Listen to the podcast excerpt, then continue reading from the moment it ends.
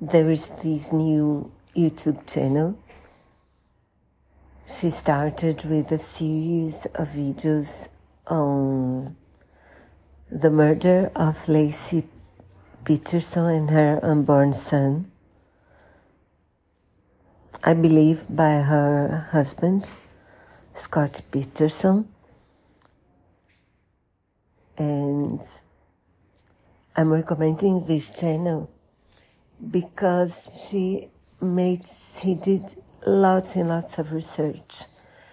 She tell us, she tells us many stuff about their previous lives, both Scott's and Laci's, her mom's, his mom.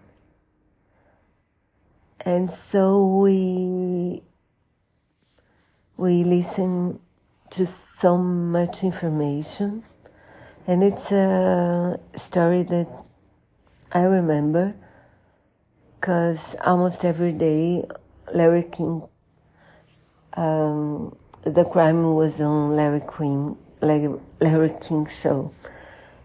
And so I always wondered how to know a bit more about them all and why the crime was committed and if he gave any signs of what he was planning, of what he was thinking.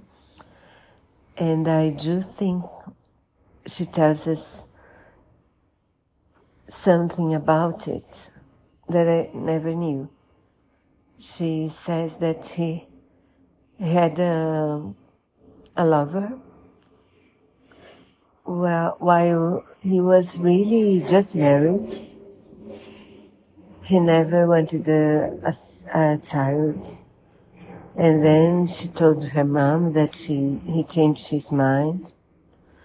But I think he was the kind of person that wants to please everybody. But he wanted stuff this way, so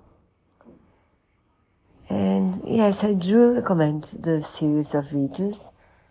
It's not over yet. There are already six, but I think there will be at least ten because she she she's starting to tell us about what happened when Liz disappeared. So I'll like I will leave you the link and do subscribe because she's amazing.